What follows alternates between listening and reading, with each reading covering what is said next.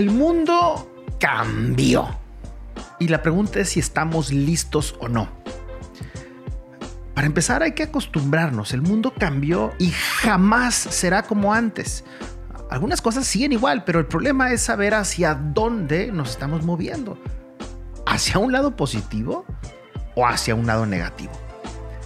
Aunque todavía estamos pasando por un túnel medio oscuro, también es cierto que muchas cosas estaban a punto de explotar y solo faltaba que simbrara la tierra para que estas cosas cayeran y se acomodaran en algún lugar.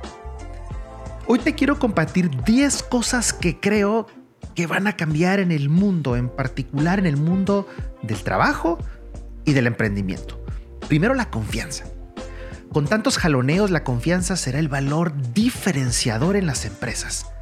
Aquellas que trabajaron con su comunidad, aquellas que se prepararon, aquellas que se, que se manejaron con transparencia y supieron comunicarlo, van a ser las primeras en despegar.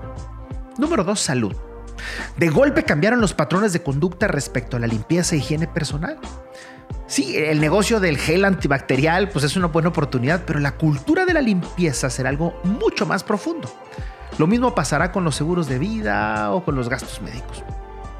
Número 3, lo digital. El mundo se va a dividir entre quienes tienen acceso al Internet y quienes no tienen acceso.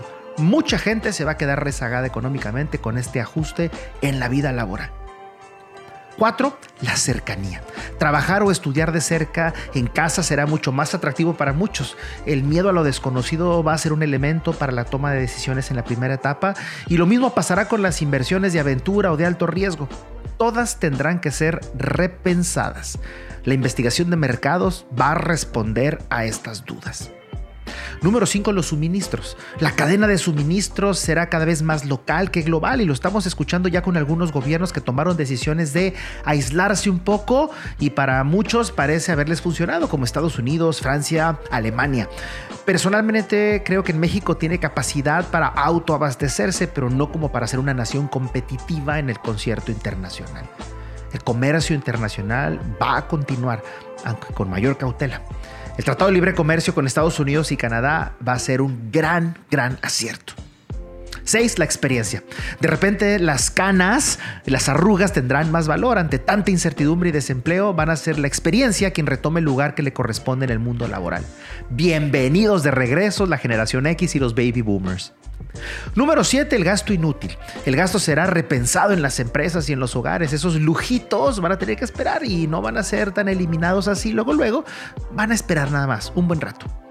8. El gobierno. Tal vez una de las consecuencias más graves del COVID-19 es el regreso del centralismo y el control absoluto del gobierno. Como reacción inmediata se generará un ánimo independentista en algunos estados o regiones. Lo vamos a ver, lo hemos visto en el proceso electoral mexicano. Algunos son necesarios, por cierto.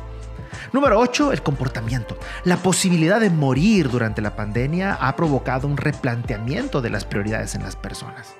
Las encuestas y los grupos focales van a tener la respuesta a esto. Y número 10, el marketing. Las empresas regresarán a lo básico, a las ventas, a las ventas y más ventas. Es decir, al marketing, al marketing y más marketing. El mundo cambió. La pregunta es si estás listo o no. Nos vemos a la próxima.